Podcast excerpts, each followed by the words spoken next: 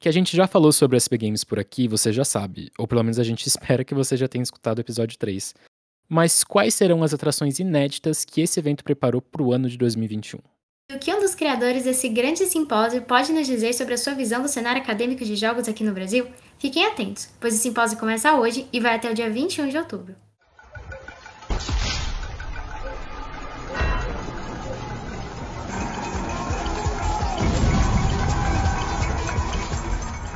Podplay, o podcast da Games for Change América Latina.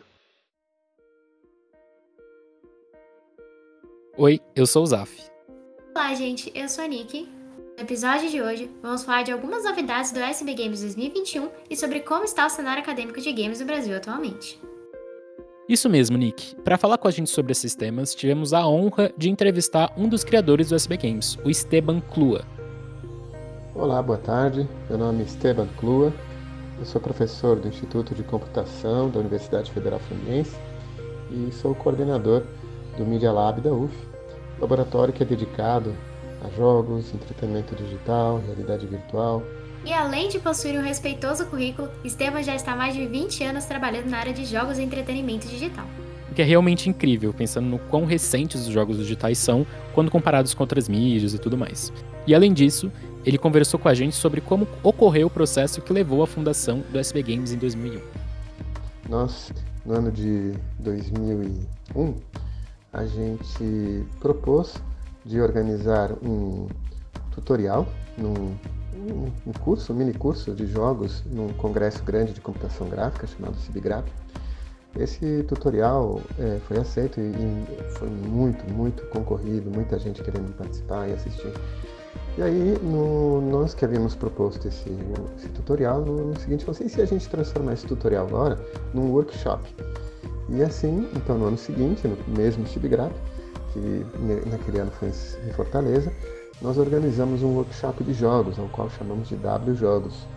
E também foi um workshop super concorrido, muita gente, é, demonstrando que havia uma demanda de muita gente assim da academia querendo fazer pesquisa, querendo trabalhar com a área de jogos, ponto de vista de pesquisa, e que ainda não tinha um, um fórum muito bem estabelecido.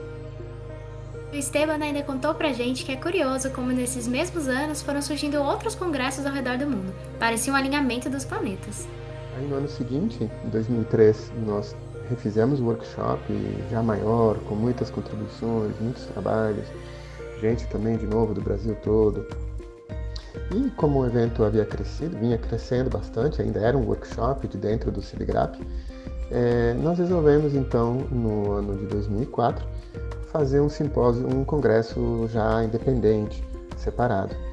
E é, então nós convidamos um evento que se chamava Into Games, que era um evento organizado pela indústria, mais especificamente por uma incubadora de empresas do Paraná, chamada GameNet, é, e que também vinha assim, crescendo e atraindo bastante a participação de empresas da indústria de jogos. E aí nós entramos em acordo e se a gente fizer um único congresso, simpósio, é, juntando os dois, o Intro Games e o W Jogos. E aí então foi quando nós criamos o SB Games. É, e é, como o W Jogos era um fórum mais dedicado ao pessoal da computação e o Intro Games era um fórum mais dedicado ao pessoal da indústria, nós percebemos naquele mesmo ano que seria interessante a gente criar um terceiro track, uma terceira trilha, mais é, próxima do pessoal de artes. E naquele mesmo ano, então, a gente criou um, um, uma trilha chamada Game Art, e assim foi o primeiro SB Games. Na verdade, comecei, comecei né, a, a me envolver com SB Games, na verdade, porque até colaborei é, com, com a contribuição com vários colegas que é importante serem mencionados aqui. É, Bruno Feijó, que na época era meu orientador de doutorado, é, Marcelo Dre, Soraya, Andréa Fórmico, ah, o Geber Ramalho, ah, e enfim, espero não estar. André Penha, a Maria das Graças para a área de, de, arte, ela foi uma das também proponentes do game art. Enfim, muita gente que, que era da indústria também, que naqueles primeiros anos foram super é, ativos. Olha, é muito bom saber como surgiu esse grande evento, mas e aí? Quais são as grandes novidades para esse ano de agora? Todo ano vem surgindo coisas novas né, no, no Games. É, de certa forma, a gente pode dizer que tudo é novo, porque as pessoas estão apresentando artigos, pesquisas que são necessariamente novos. Para, para poder um artigo ser aceito, é, enfim, existe um criterioso e bem cuidadoso processo de seleção é, né, de, de, dos artigos, e um dos requisitos é, para que o artigo seja aceito para uma conferência é que ele tenha, carregue consigo alguma novidade, alguma coisa nova que ninguém falou antes né? e, e, nas mais diferentes áreas. E, então a gente pode dizer assim, nesse sentido, né, o, o, todo ano nós vamos ter muita coisa nova. Já há, se não me engano, quatro anos, nós organizamos dentro do SB Games um, um evento, é uma não é uma trilha, na verdade é um, uma espécie de workshop, né, que é o de jogos de diversidade, que é muito interessante, que, enfim, é, procura estudar e analisar todo o ponto assim de como o jogo é, pode, é, é, como ele vem favorecer toda a questão da diversidade, é, de escolhas sexuais, de raça, de, enfim, de tudo mais. E é, dada assim a, a, consolidação, como acontece em todas as outras trilhas, quando uma trilha começa a se repetir, repetir e se vê que há uma comunidade que vai crescendo e se interessando cada vez mais, é, essa trilha ganha, é, esse workshop acaba ganhando né, mais autonomia e mais, e mais é, importância dentro do evento. Assim foi com o, a trilha de educação, com a trilha de cultura é, e com a trilha de saúde, que foi uma das mais recentes. E este ano a gente é, também está vendo aí a consolidação do, de, de, dessa, dessa, desse momento importante do SB Games, que é a diversidade. Vocês ouviram, pessoal? Fiquem atentos às trilhas do SB Games 2021.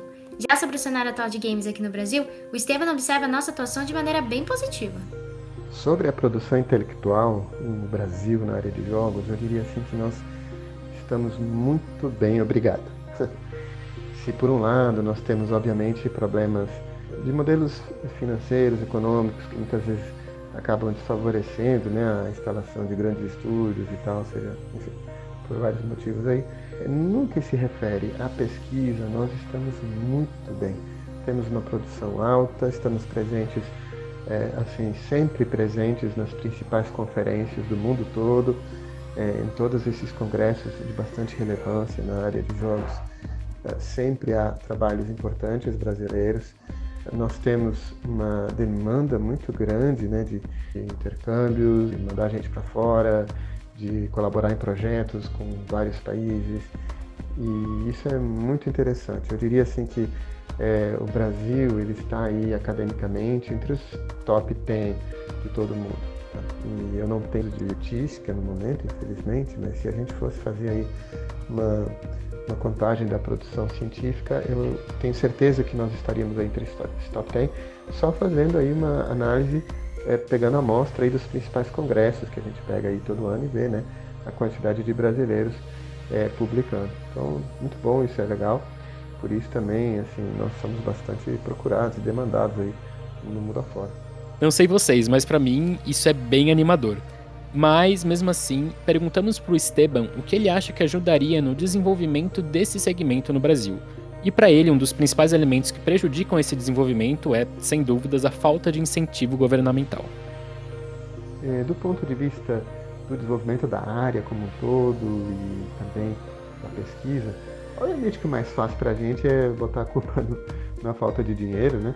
Isso acaba, sem dúvida, acarretando um problema né, que nós temos é é falta de recursos, falta de investimentos para pesquisa e a gente sente isso na pele na universidade. As bolsas têm valores muito baixos, é hoje muito difícil a gente manter gente na pesquisa, por exemplo, no mestrado, no doutorado, quando a pessoa recebe propostas muito maiores de salários na indústria, principalmente na indústria do exterior. Então esse tem sido, obviamente, um grande problema. A, valorização do, do pesquisa, né, da pesquisa e da educação como um todo.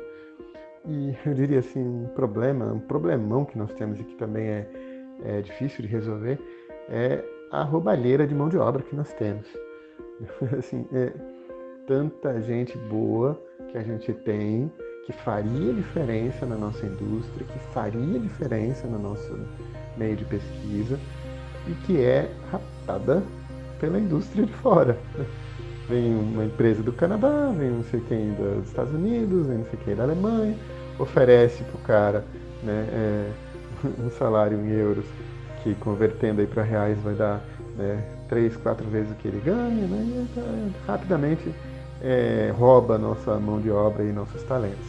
Eu fico assim, eu fico contente muitas vezes em ver muitos ex-alunos e uma quantidade muito grande mesmo de ex-alunos é, super bem sucedidos lá fora, é, mas por outro lado me dá uma pena muito grande porque é, assim são pessoas que fazem diferença, são pessoas super importantes para o mercado, para a área de pesquisa e que é, acabam dando pontos para outros países aí que já estão muito bem. Então, assim, é, infelizmente, eu acho que esse é um problema e deveria ser tratado. É como a gente reter essa mão de obra super qualificada, super talentosa que nós temos aqui no Brasil. Pois é, gente. E depois do governo Bolsonaro cortar mais de 80% da verba para ciência e tecnologia na semana passada, as coisas vão ficar ainda mais complicadas. Nem me fala, Nick. Mas, para terminar o episódio de uma forma positiva, o Esteban incentiva você, que se interessa nesse mundo de games, a se envolver e a conhecer os diversos trabalhos já realizados ou ainda em desenvolvimento dessa grande comunidade através da participação nesses eventos, como o SB Games, é claro, e o Games for Change, que te espera já já em novembro, hein? É isso, pessoal. Envolvam-se. E esse é o final de mais um episódio do Podplay, o podcast da Games for Change América Latina, produzido no Departamento de Cinema, Rádio e TV da Escola de Comunicações e Artes da Universidade de São Paulo.